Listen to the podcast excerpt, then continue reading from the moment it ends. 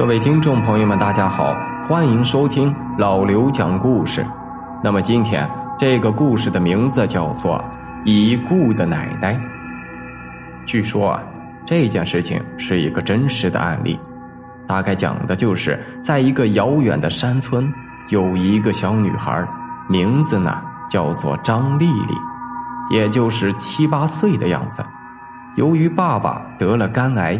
每天都被病魔折磨的不成人样，不仅瘦的是皮包骨头，庞大的医疗费也拖垮了整个家庭。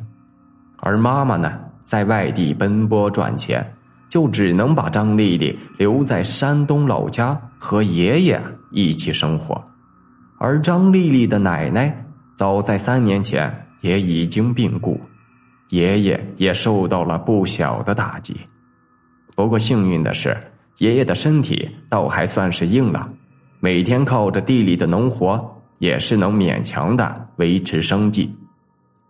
不过张丽丽每当经过奶奶的房门之外呀，总是感觉是阴风阵阵，不自觉的浑身就起了一身的鸡皮疙瘩。这一天，张丽丽像往常一样放学回家，由于是山村，夏天呢。天黑的比较早，放学以后，张丽丽还需要走半个小时的山路啊，才能到家。大家也知道，山村的山路啊，可不像现在的公路啊那么平稳，难免会有杂草乱石，走起来也是非常的崎岖颠簸。张丽丽到家的时候，差不多天刚刚黑。这一天。爷爷刚好又去镇子上倒卖农物，所以得很晚才会回家。在此之前，爷爷就再三叮嘱过张丽丽，放学后只能乖乖的待在家里，不准乱跑。据说是天黑之后啊，村里会出现一些不干净的东西。不过，这毕竟是老一辈流传下来的一些流言蜚语。张丽丽也没怎么放在心上。不知不觉，天色就暗淡了下来。张丽丽端着一个木椅坐在门口，一边学习，一边盼望着爷爷早点回来。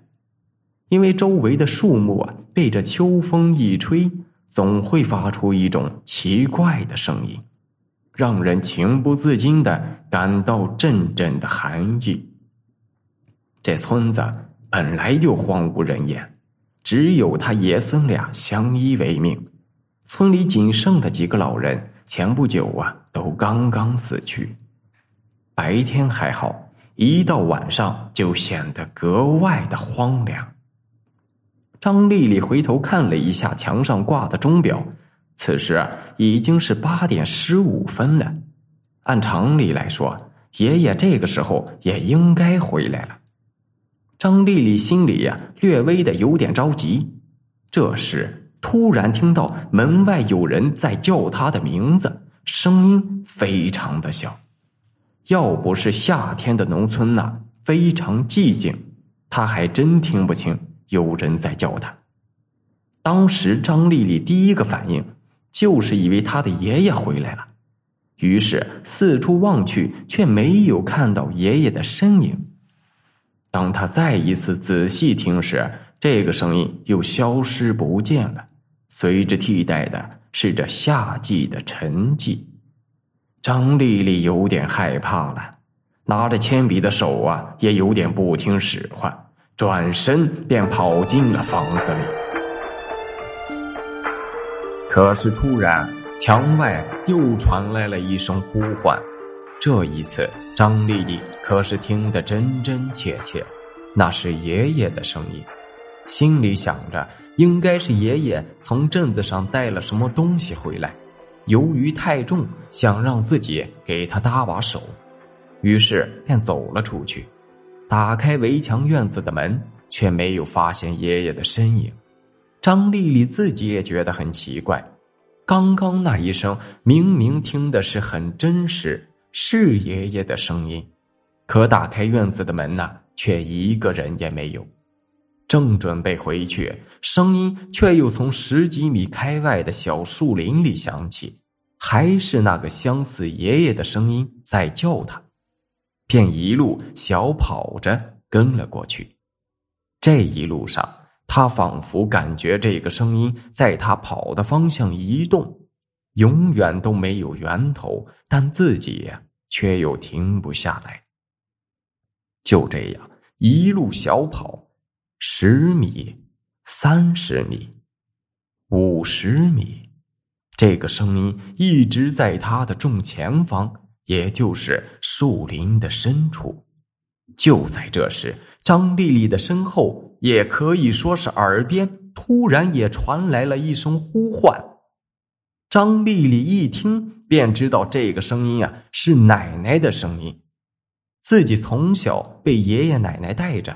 对他们的声音再熟悉不过了，于是，一回头才发现后面已经是漆黑一片了。